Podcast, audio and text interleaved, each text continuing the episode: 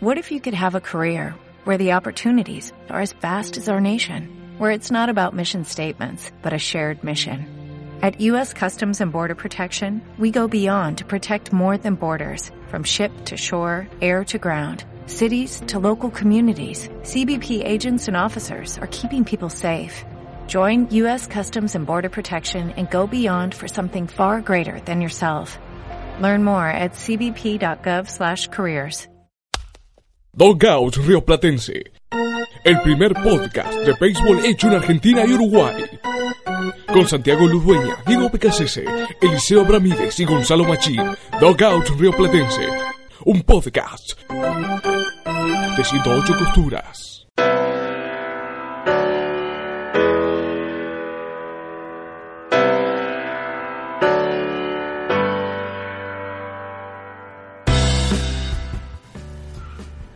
Bienvenidos a un nuevo episodio de Dogout Río Platense, un podcast de 108 costuras.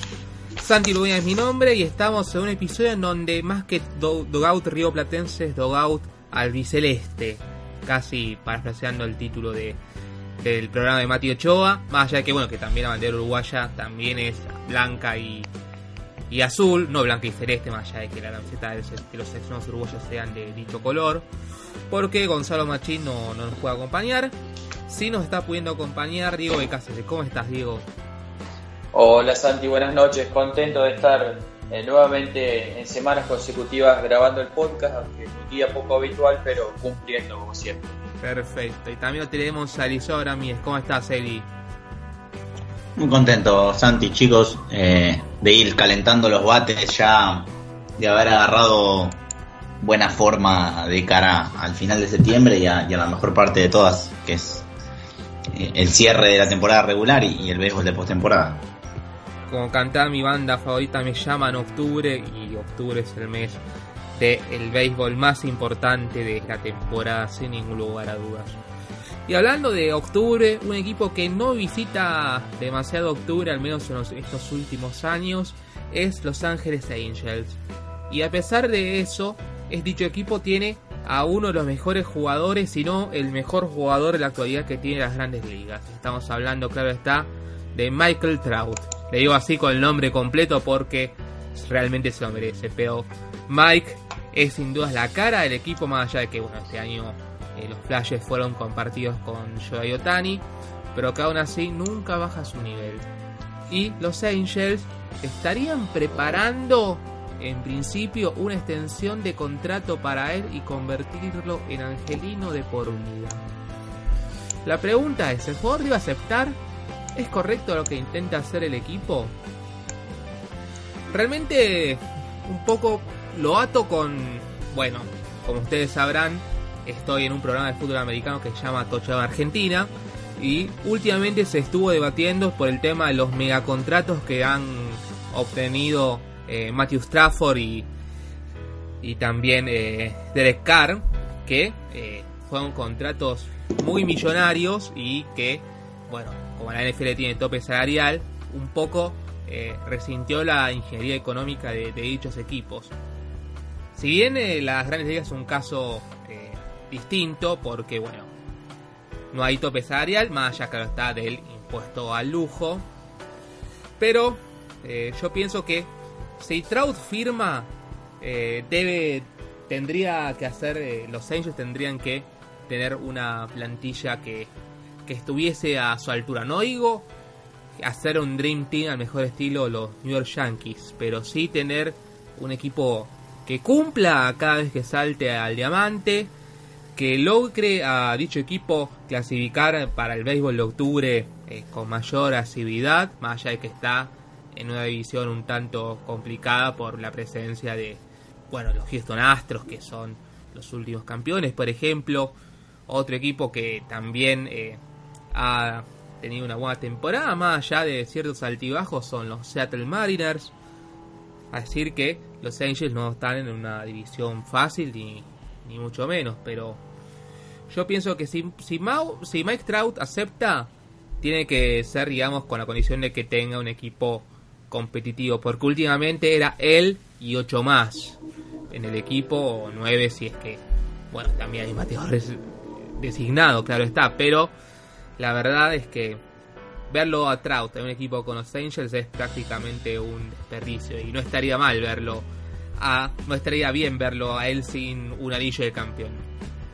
Sería una injusticia sin ningún lugar a dudas. Diego. Sí, Santi, ante todo, recordar que Mike Trout eh, tiene todavía contrato por, por un año más. En 2019 va, va a cobrar 34 millones de dólares en 2020 eh, sería gente libre con 29 años y estoy muy, muy de acuerdo con tu punto de vista. Yo creo que más allá del dinero, eh, de los años, del sueldo promedio anual que tenga Trout, se habla, estarían ofreciendo un contrato de 300, 500 millones, que me parece un poco alocado, pero bueno, por ser Trout podría tranquilamente cumplirse. Eh, creo que eh, los angelinos eh, le tienen que presentar el proyecto a futuro al jugador. Le deben, como vos bien dijiste, presentarle desde cómo está el farm system, de lo que piensan hacer para reforzar el equipo, porque este año vimos que se reforzaron bien, pero ya en las previas se veía que su picheo iba a estar iba a estar débil más allá de la incorporación de Otani y el equipo no hizo nada. Así que me parece que eh, va de la mano del proyecto a largo plazo del equipo la renovación de Trout. Eh, yo creo que Trout quiere jugar en un equipo ganador y que también eh, le cae muy bien y le sienta muy bien estar en California. Pero no veo a Mike Trout firmando un contrato a largo plazo, y, no digo de 10 años, sino 5 años por lo menos, eh, sin un proyecto deportivo que lo acompañe, sin jugadores eh, buenos, por así decirlo, de rol, que estén al servicio de él y del equipo. Y también por el otro lado, viéndolo desde el punto de vista de la organización, eh, yo creo que tampoco la organización se va a hipotecar con un jugador solamente para que sea la cara de la franquicia o quizás sea el jugador franquicia de toda la historia del equipo. Yo creo que la organización quiere, quiere eh, ganar y bueno, tal vez eh, se puedan juntar los intereses. Personalmente opino que Mike va a esperar a, ser agente libre y bueno, eh, ver qué, le ofrece la, la, organización, qué le ofrecen los demás equipos eh, no creo que ya esta temporada baja se vea una renovación eh, multianual y multimillonaria.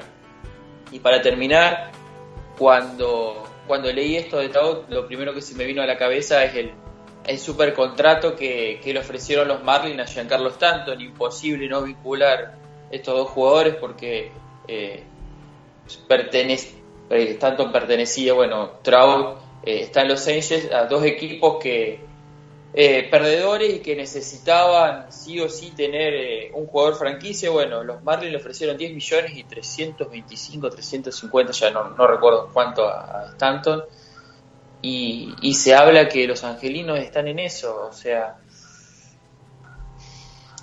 es, es, complicado y, espero que Trout, por el bien del béisbol, eh, cuando llegue el momento, tome la decisión acertada.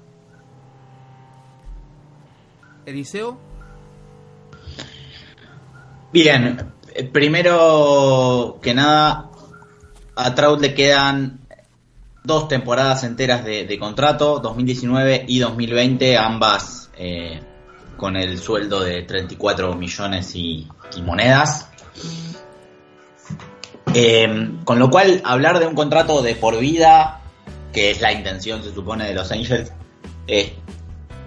estaríamos hablando eh, en 2021 cuando sea, si no firma ninguna renovación, agente libre eh, va a tener 29 años, con lo cual estamos hablando quizás de una renovación de 10 años, quizás más. Eh, primero que nada es lógico ver el interés de, los Angels en tratar de retenerlo de por vida. por supuesto que uno no sabe cómo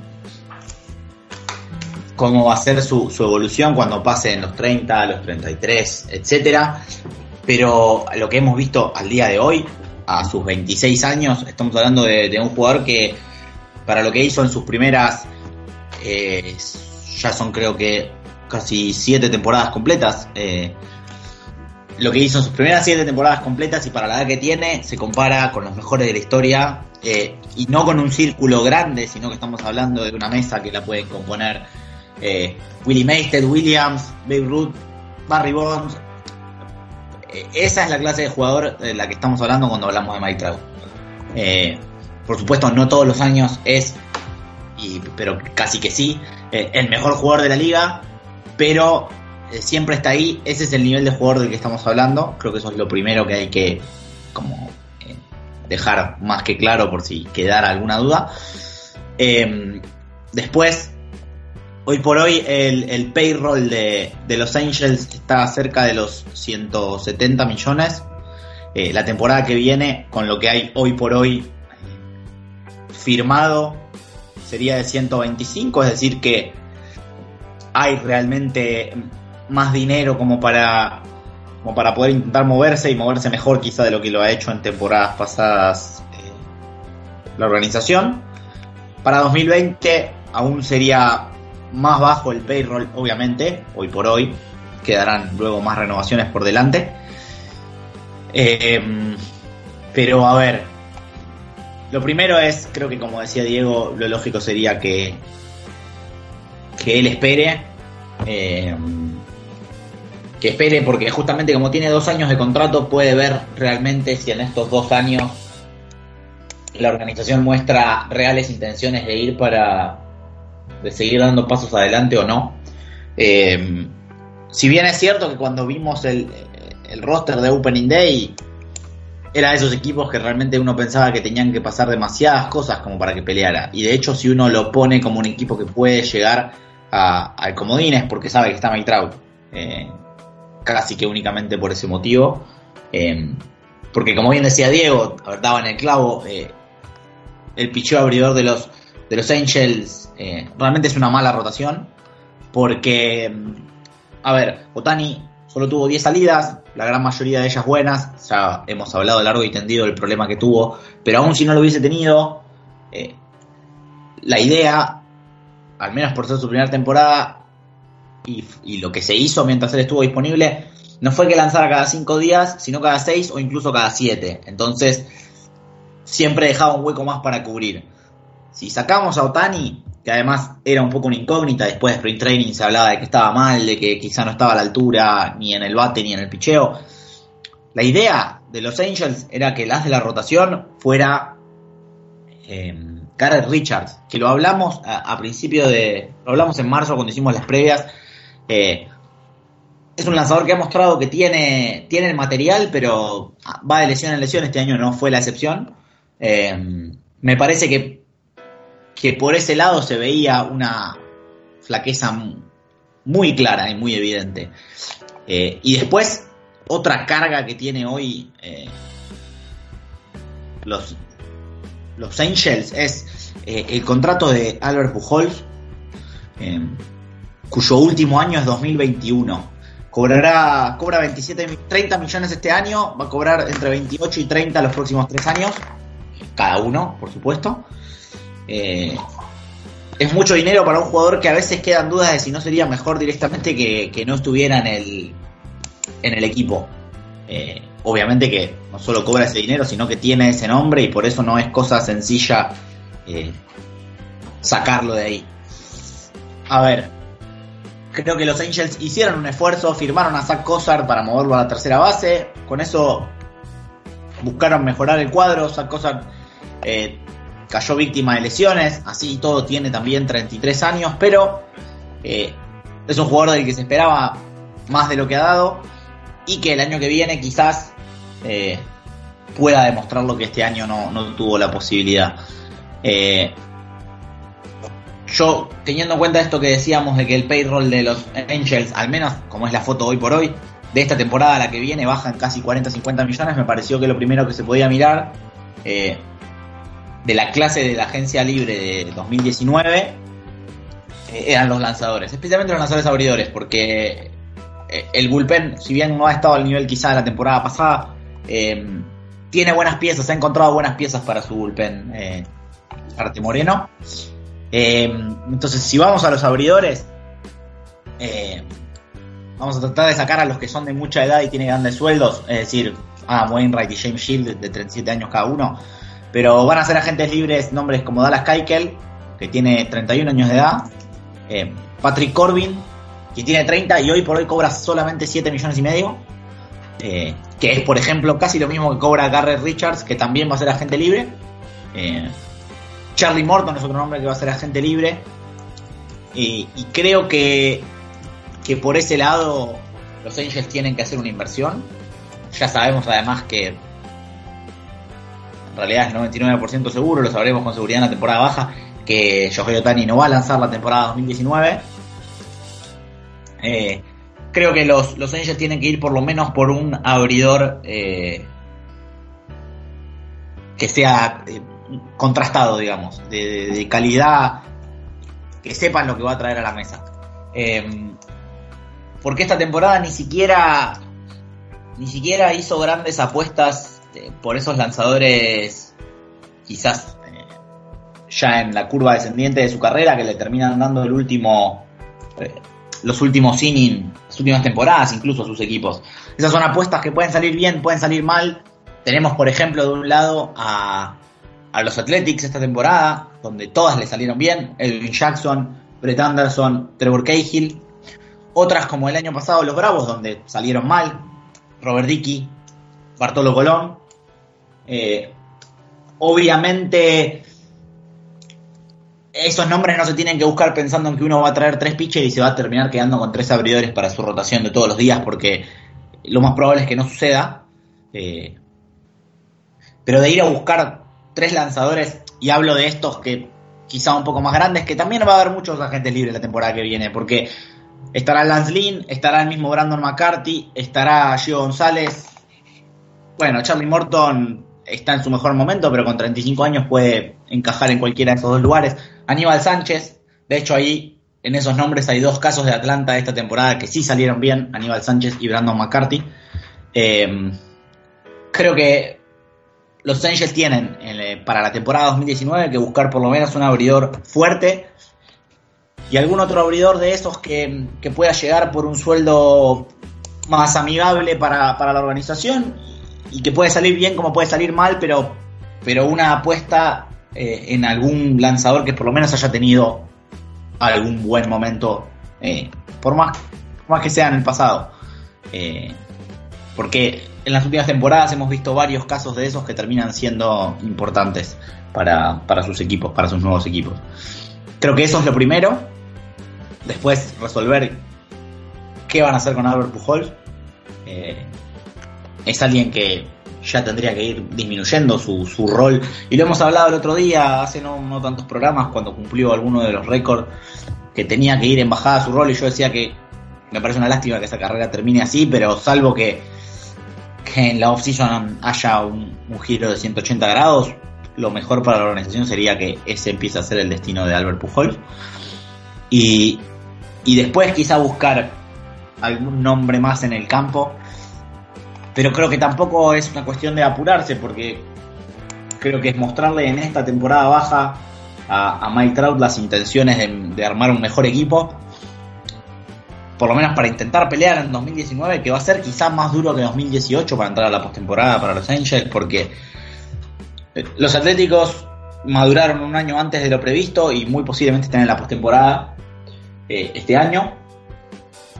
Los Reyes todavía siguen vivos, esto parecía impensable hace un par de meses, siguen vivos, estamos a mitad de septiembre y, no están fuera matemáticamente.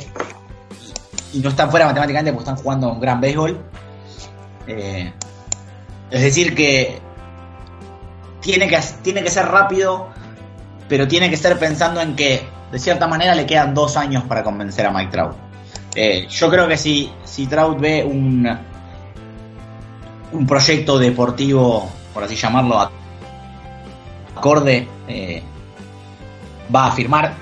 No creo que hablemos de un contrato de por vida, eh, porque me parece que los Angels le van a ofrecer un contrato de por vida, pero saben que cualquier firma que se lleven en este momento de Mike Trout, que lo deje, por ejemplo, hasta los 32 años jugando en la ciudad, es buena para ellos, porque para lo que ellos tienen hoy para ofrecerle, no se pueden dar el lujo de decirle, 10 años o nada, por dar un ejemplo. Eh, creo que esto no se va a resolver eh, ahora, será seguramente durante 2019 o mismo durante 2020. Por supuesto queda mucho tiempo y ahí veremos qué hicieron antes los Angels para tratar de asegurarse a, a un jugador al que le tienen que pagar por, por todo lo que es como jugador dentro del terreno. Y también saben que si tienen que poner un poco más de plata arriba de la mesa, lo van a tener que hacer porque siempre va a estar la duda de, en el caso de que se vaya, todo lo que haga en otra ciudad va a ser mirado y, va a ser algo que va a ser motivo de crítica para la gerencia general de los Angels. Santi, déjame agregar eh, algo que se nos pasó con Eliseo también. Va a tener que ver eh, qué va a hacer el equipo con, su manager, con Maggie Scioscia. Yo creo que eh, sería muy favorable para el equipo y tal vez para Mike Trout el cambio de aire con, con su técnico.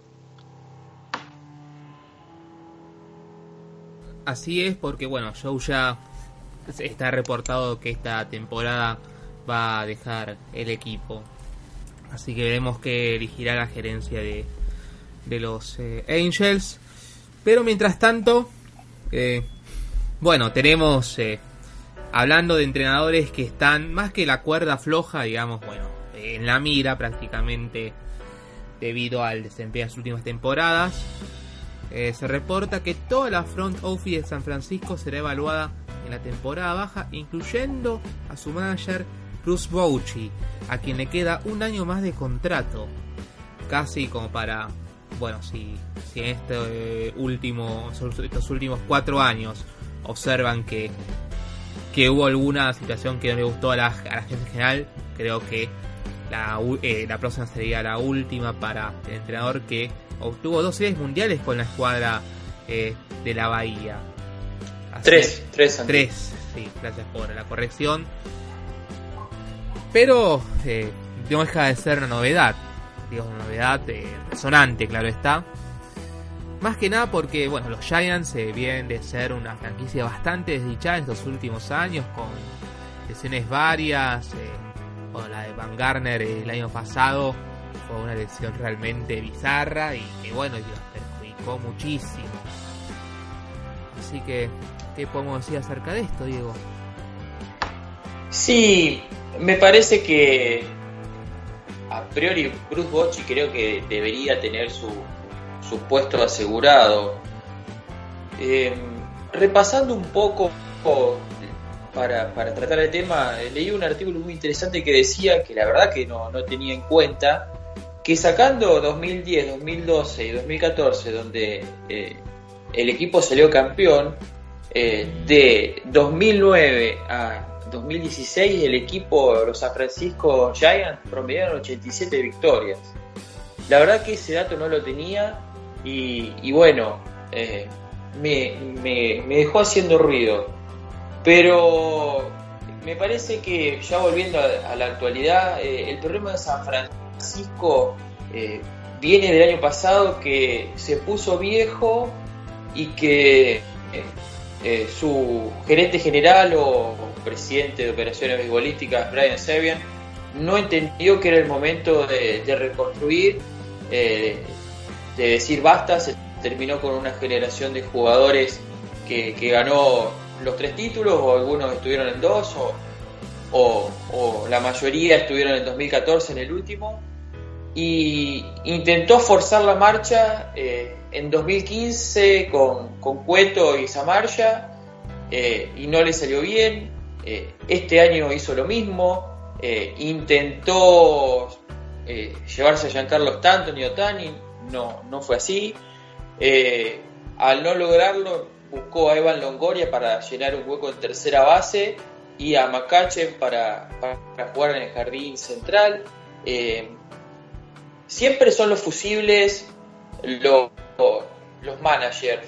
Y tengo claro que Bochi tiene bastantes derrotas, pero también tiene tres títulos para San Francisco, que es muchísimo, pero muchísimo. Pero me parece que la debacle de este año, o desde 2015 hasta este año, eh, viene de la gerencia general que no, no supo leer el estado deportivo del equipo, no, no supo eh, hacer clic y cambiar en el momento oportuno y decir, eh, vamos a dejar de ser competitivos, eh, vamos a, poner un mal producto en el campo de juego y vamos a barajar de nuevo, llenarnos de picks, desarrollar talento. no lo hicieron. Muchos dicen que el motivo fue para seguir con la cantidad de llenos consecutivos de, del ATT Park. Creo que no sé cuántos son, pero son cerca de 200, 300. Que por eso fue uno de los motivos que, que siempre intentaron competir en, en, su división. Y bueno, eh, eh, justamente hablando de su división, su, su debacle fue, fue aprovechada por, por unos Dodgers que también gastaron y, y aprovecharon el, el movimiento, la, la baja de, de San Francisco. Yo creo que Bruce Bochy va, va a salir el año que viene en el, y va a seguir en el dugout de los San Francisco Giants. Pero me parece que es mucho más que un cambio eh, de manager. Creo que la gerencia general, y vuelvo a repetirlo, debería hacerme a culpa.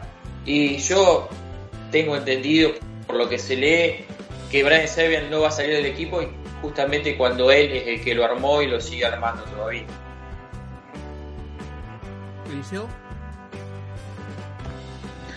Yo creo que mm, a medida que, llega el final de esta temporada, en temporada baja, quizá veamos algo que, mm, que tenga que ver un poco con lo que pasó el año pasado. Eh, muy distinto, bueno, no sé si tan distinto el caso, pero con similitudes, pero también con diferencias. Pero cuando terminó la temporada pasada, creo que acá lo, lo dijimos y todo el mundo decía que, que, era la decisión lógica de parte de los Washington Nationals de, de dejar ir a Dusty Baker. Tenía que ver más con errores en postemporada, manejo de sus lanzadores, etcétera. Pero como que de cierta forma los Nationals tenían un muy buen equipo que nunca pasaba de la serie divisional, que ya había perdido varias veces con ese manager, que además tenía problemas para manejar a sus abridores, que era el fuerte y especialmente el año pasado, eh, con las temporadas que tuvieron Gio González y Tanner Rourke, sumado a, por supuesto, a, a Strasburg y a Scherzer, era el fuerte de Washington y, y parecía unánime que, los Nationals tenían que cambiar.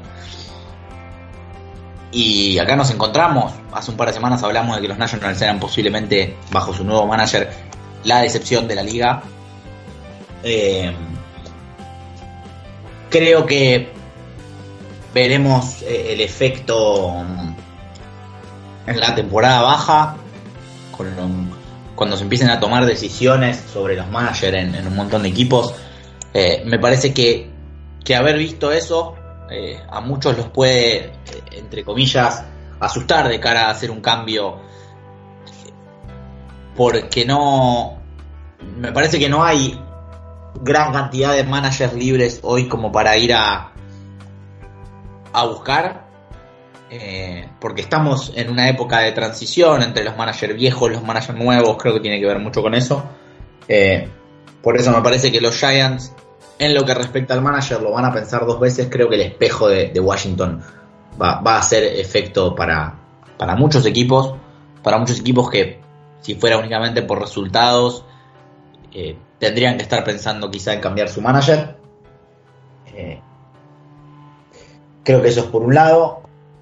Eh, ya yendo a lo que bien apuntaba Diego de gerencia general y armado del roster, me parece que también hay un tema que es hoy por hoy los Giants creo que fuera de lo que puede hacer Bruce Bochy no, no tienen no tienen equipo dentro del terreno como para, como para pelear por, la, por entrar en la postemporada.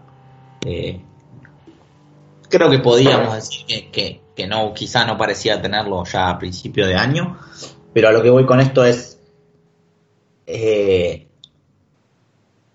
parece claro que no tiene un equipo para competir, y si uno no tiene un equipo para competir, eh, salvo que tenga realmente los jugadores jóvenes e interesantes como para ser un equipo digno de ver y que vaya en crecimiento, no tiene mucho sentido cambiar al manager, porque traer un manager a un equipo que no es un buen equipo, sin darle tampoco herramientas jóvenes, eh, en definitiva es se agote la paciencia rápido con ese manager sin darle muchas posibilidades de nada.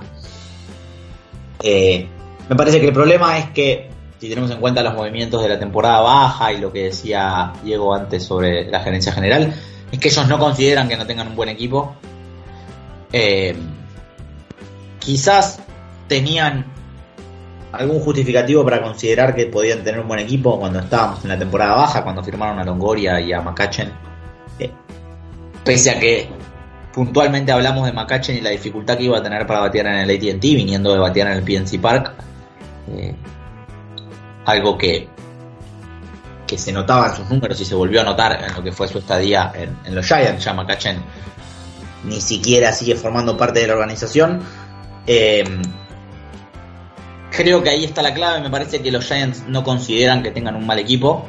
Eh, veremos qué hacen en la temporada baja, si, si se mueven en esa dirección, pero hoy por hoy están realmente muy lejos y en una de las divisiones más duras que tiene, que tiene las grandes ligas, la más dura de la nacional. Eh.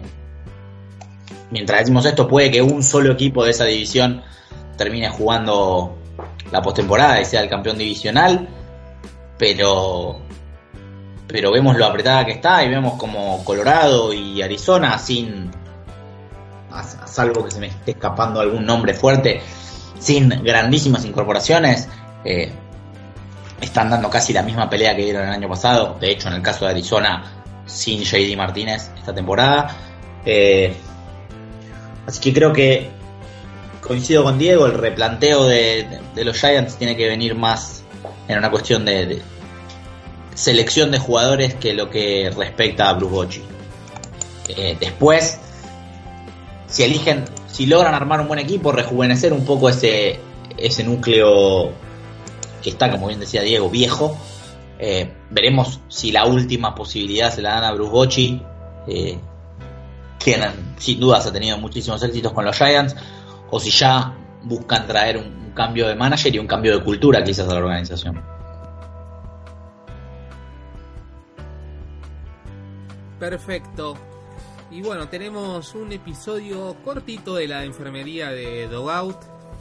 Eh, pero por, porque tenemos apenas eh, un par. Tenemos a Pedro Strop de los Caps que se quedó fuera al final de la temporada por un programa muscular una pierna. Después de Trevo Stories de los Rockies, eh, Trevo Story, eh, abandonó ayer el partido contra los Dodgers por problemas en un brazo, que tranquilamente podría ser Tommy John y Ten, que podría no jugar más hasta el año que viene. Realmente eh, una baja de peso, del cual, bueno, se verá si es que puede recuperarse o no.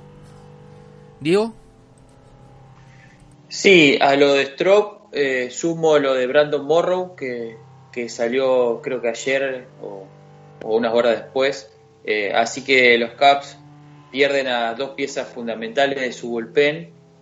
Eh, de cara a Morrow ya no va a estar más este año.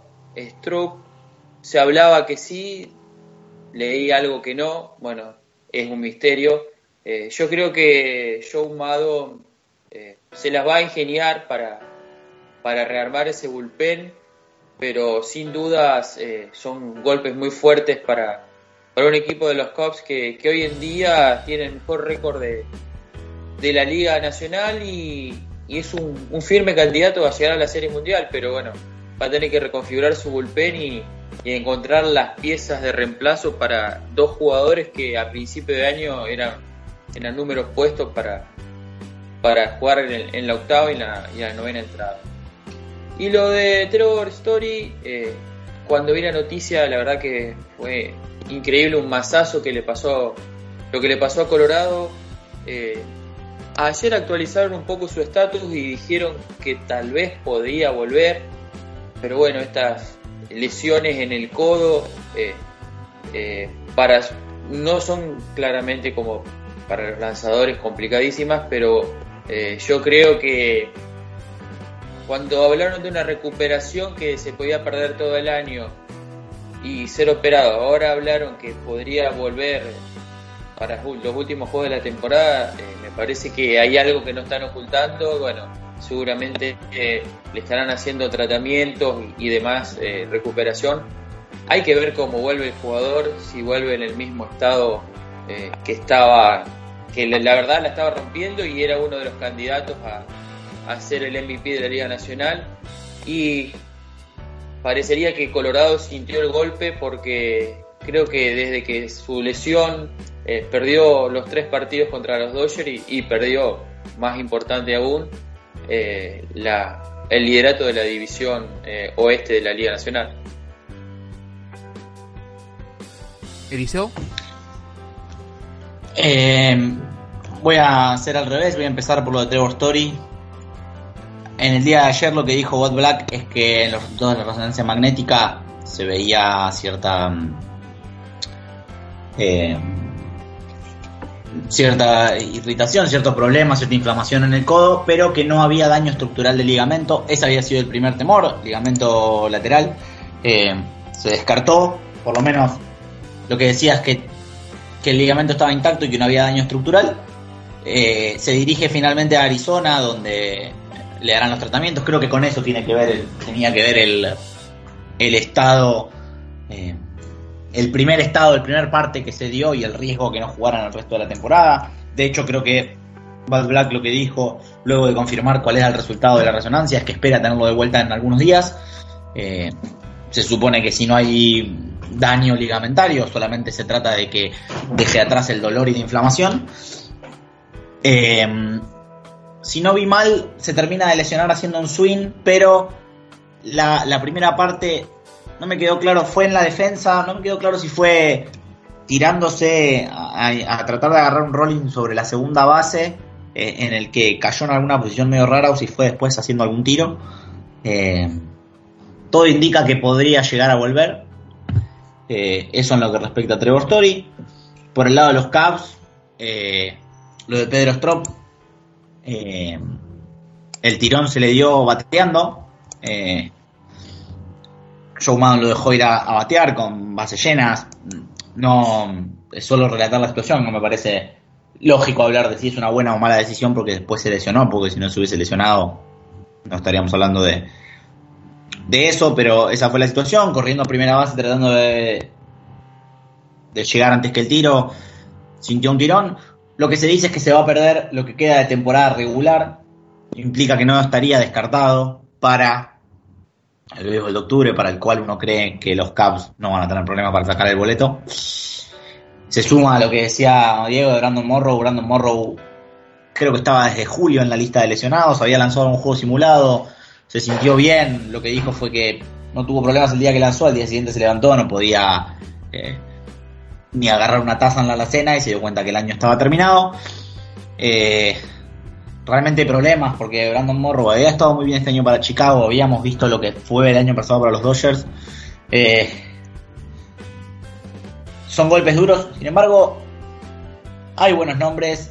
Chicago tiene a Carlos Edwards Jr., eh, que a veces tiene sus, sus días malos y, y los días malos quedan muy marcados caso, pero pero lo tiene a él, tiene a Steve Sisek, eh, tiene también a Jesse Chávez. Uno cree que no van a tener problemas para encaminar su llegada a la postemporada y teniendo en cuenta que se le cayeron quizás los dos mejores relevistas que tenían esta temporada, siguen teniendo un buen bullpen. Para nada quiere decir que vaya a ser suficiente, pero no es poca cosa que pese a esos problemas siga teniendo un, un bullpen que le permita competir. Aparte de eso, tiene cinco abridores muy claros que en las últimas semanas se vieron casi todos muy bien. Eh, uno de esos seguramente va a tomar un rol en, la postemporada como relevista. Uno creería que por un motivo lógico, creo que lo hablamos la semana pasada o la anterior, por el sencillo motivo de que ya lo ha hecho y lo ha hecho en postemporada. Uno cree que va a ser Mike Montgomery, quien actualmente es el cuarto abridor, pero uno creería que lo lógico sería mover a Cole Hamels al cuarto lugar en la rotación. Quedarían Lester, Quintana, Hendricks y Cole Hamels. Y dejar a Mike Montgomery para lanzar eh, o múltiples entradas o una sola o ser el especialista zurdo en situaciones de, de alta complejidad, de alta complicación eh, en los juegos de postemporada. Creo que con todo eso queda realmente un buen bullpen. De nuevo, si tenemos en cuenta las circunstancias, creo que si a otros equipos les sacáramos a sus dos mejores relevistas, o, o al menos al mejor y a otro de los importantes, eh, quedaría en una situación bastante más precaria que lo que es hoy la de los Cubs. Aparte de eso, estamos hablamos de esos nombres, no hablamos de Brian Duensing, por ejemplo, y Brandon Kinsler, que quizá no están en su mejor momento, pero que ya han tenido buenas temporadas, sabemos que pueden ser fiables. Creo que Brian Duensing incluso lo, mostró eh, la postemporada, si no recuerdo mal, del año pasado, no la de 2016. Eh, es decir, que por lo menos tiene, y veremos si, si logra cerrar la división con algo de, tiempo, si, si, tiene la posibilidad de ponerlos en esos juegos, de darles situaciones de, más complicadas para ver si ahí recupera dos, brazos que pueden ser importantes de cara a, la postemporada para intentar reemplazar a dos jugadores que sacando todo esto que estamos hablando, en el fondo es un poco hacer malabares y, pensar en qué puede pasar cuando la rotación se achique a cuatro, dos jugadores que son prácticamente irreemplazables. Em, la enfermería no se trata, por suerte, solamente de, los que van cayendo lesionados, toca recuperar a uno de los que venía siendo de lo mejor en esta temporada 2018. Eh, vuelve Trevor Bauer, abre el viernes contra Boston, va a lanzar seguramente dos entradas, después va a ser bullpen, algo parecido a lo que le vimos a Chris Sale las últimas semanas. Realmente un regreso importante, muy importante para Cleveland, eh, que ya está completamente en modo octubre, por supuesto. Eh, no se sabía si podía volver o no, en algún momento se decía que había más chances de que no vuelva, de que sí, que, lo hiciera. Eh, un Trevor Bauer que si bien los últimos años ganó muchos juegos, este año ganó muchos juegos, lució aún mejor. Eh, parece ser a cada salida un mejor lanzador, lo cual es una noticia enorme para un Cleveland que sabemos que detrás de Corey Kluber tiene grandes nombres como eh, Dani Salazar, Carlos Carrasco, pero de los cuales siempre sabemos que cuando aparecen en los titulares puede ser o por un muy buen juego o por una lesión. Eh, entonces es importante recuperar a alguien como Trevor Bauer. Veremos, por supuesto, cómo evoluciona uno imaginaría que si el viernes son dos entradas, la próxima salida serán un poco más, para ya poder estar a, al 100% cuando comience la postemporada. Perfecto, una muy buena forma de cerrar esta enfermería de Dogout. dijiste, no solo se trata de palias, sino que también rescatamos lo bueno. Y hablando de rescatar lo bueno, eh, Christian Shelit batió su segundo ciclo de la temporada ante los Reds. Eh, y justamente fue el segundo ciclo contra dicho equipo en la misma temporada, de Yahoo prácticamente, y es el tercer jugador en la historia de grandes ligas en conseguir esa hazaña, ya que antes le hicieron nada menos que con nada menos que Babe Ruth y Aaron Hill. Así que muy bien por parte de, de de uno de los refuerzos eh, más importantes que ha tenido los Brewers esta temporada. Así que Diego. Sí, cuando cada vez que leo un titular de Christian Yelich me recuerda o pienso qué, qué buen negocio hizo Milwaukee eh, llevándolo hacia su equipo eh, en el canje con Miami. Creo que la semana que viene podríamos hablar de los candidatos a los premios individuales de la liga y creo que Yelich eh, está entre los primeros tres eh, a ganar el MVP de la Liga Nacional. Sin dudas, eh, y junto con Lorenzo Kane y, Jesús Aguilar, son parte del suceso de Milwaukee y parte de que todavía estén peleando la división y que estén eh, casi, casi, casi clasificados para disputar el primer comodín como locales. Eh, yo creo que eh, no sorprende lo de Yelich porque los últimos años en Miami ya habían sido muy buenos eh, pero eh, por ahí cuando uno pasa de equipo o, cambia de división, eh, por ahí siente el, cambio.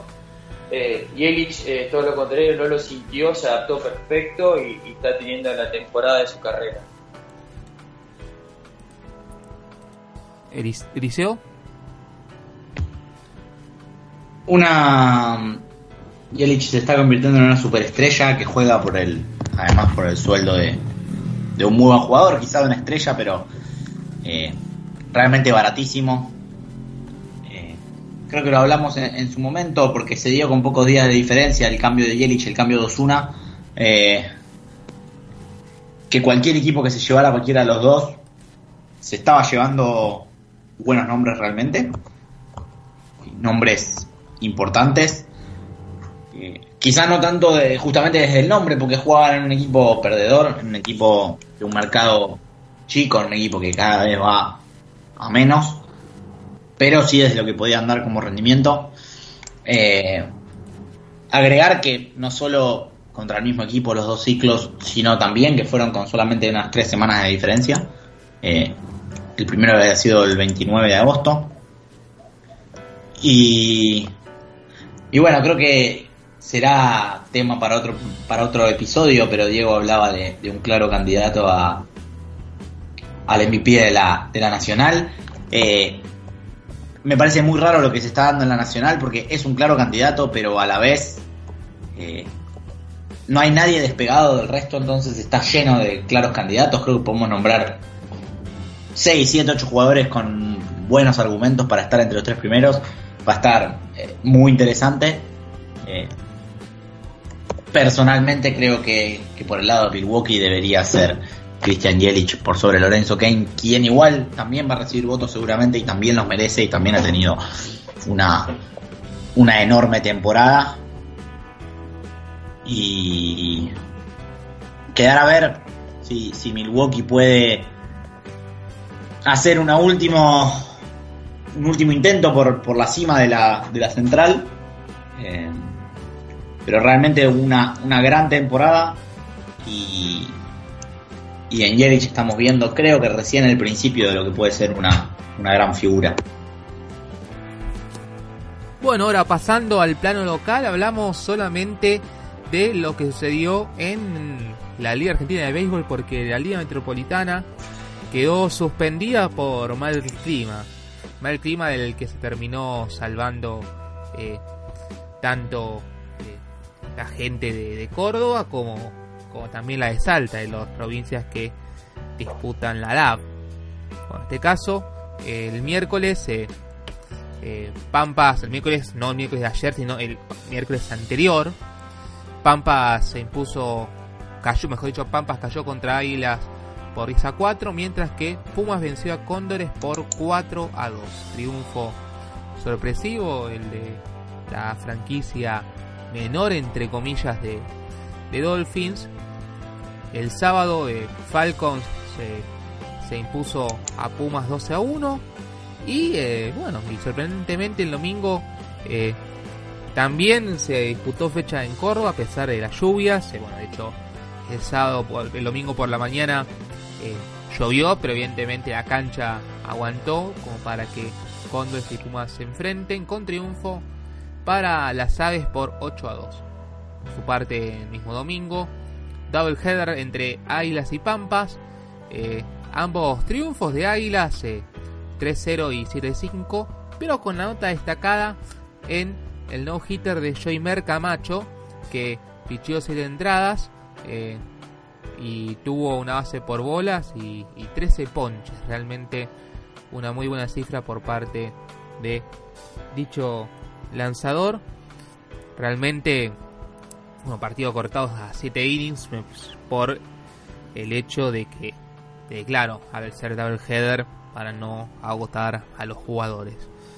Y mientras tanto, en el día de ayer, eh, en el duelo, eh, el Dolphins eh, Bowl, por decirlo de una forma, ya que se enfrentaron los dos equipos de dicho club cordobés, eh, fue Águilas, Águilas, perdón, fue Falcons el que se impuso a Pumas por 5 a 1. Pitcher ganador Federico Robles y el perdedor Carlos Parra. Mientras que ahí sí, Águilas eh, cayó contra Infernales por 9 a 7. Ganador Agustín Ávila y perdedor, y perdedor Mauro Schiavoni. Así que esta, así fue la actualidad de la LAF. No sé si alguno tiene algo para agregar algo más.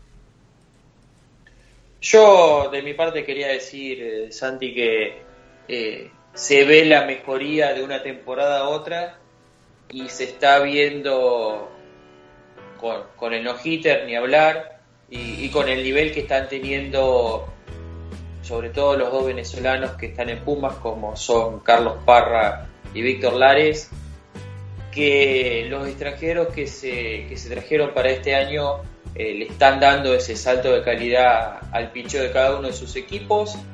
Y tal vez la nota negativa personalmente es que ver a Pampas 0-5 eh, eh, con 5 derrotas consecutivas esperaba mucho más para un equipo que el año pasado fue la sorpresa y se trajo su mejor jugador, renovó a él y Zurriaga y hizo varias incorporaciones para, estar peleando su zona y, lamentablemente no, le están saliendo las cosas, pero yo creo que eh, cuando logre su, su primer victoria eh, vamos a verlo tal vez eh, resurgir y, mejorar su rendimiento.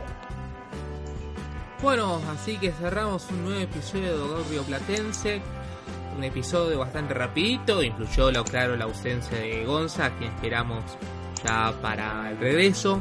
Así que muchas gracias, Diego. Hasta el próximo episodio, Santi. Un abrazo grande para, Eliseo también y esperemos que Gonza eh, pueda acomodar su, agenda para, para tenerlo eh, otra vez con nosotros. Nos estamos encontrando, Eliseo. Un gran abrazo, ojalá en menos de, siete días y, con, plantel, con plantel completo. Un gran abrazo, chicos. Entonces, en nombre de mis compañeros Diego BKC y Sobra, mí es esperándolo a Gonza Machín para el próximo episodio. Se despide Santi Lubeña. Muchas gracias y nos encontramos en la próxima entrada.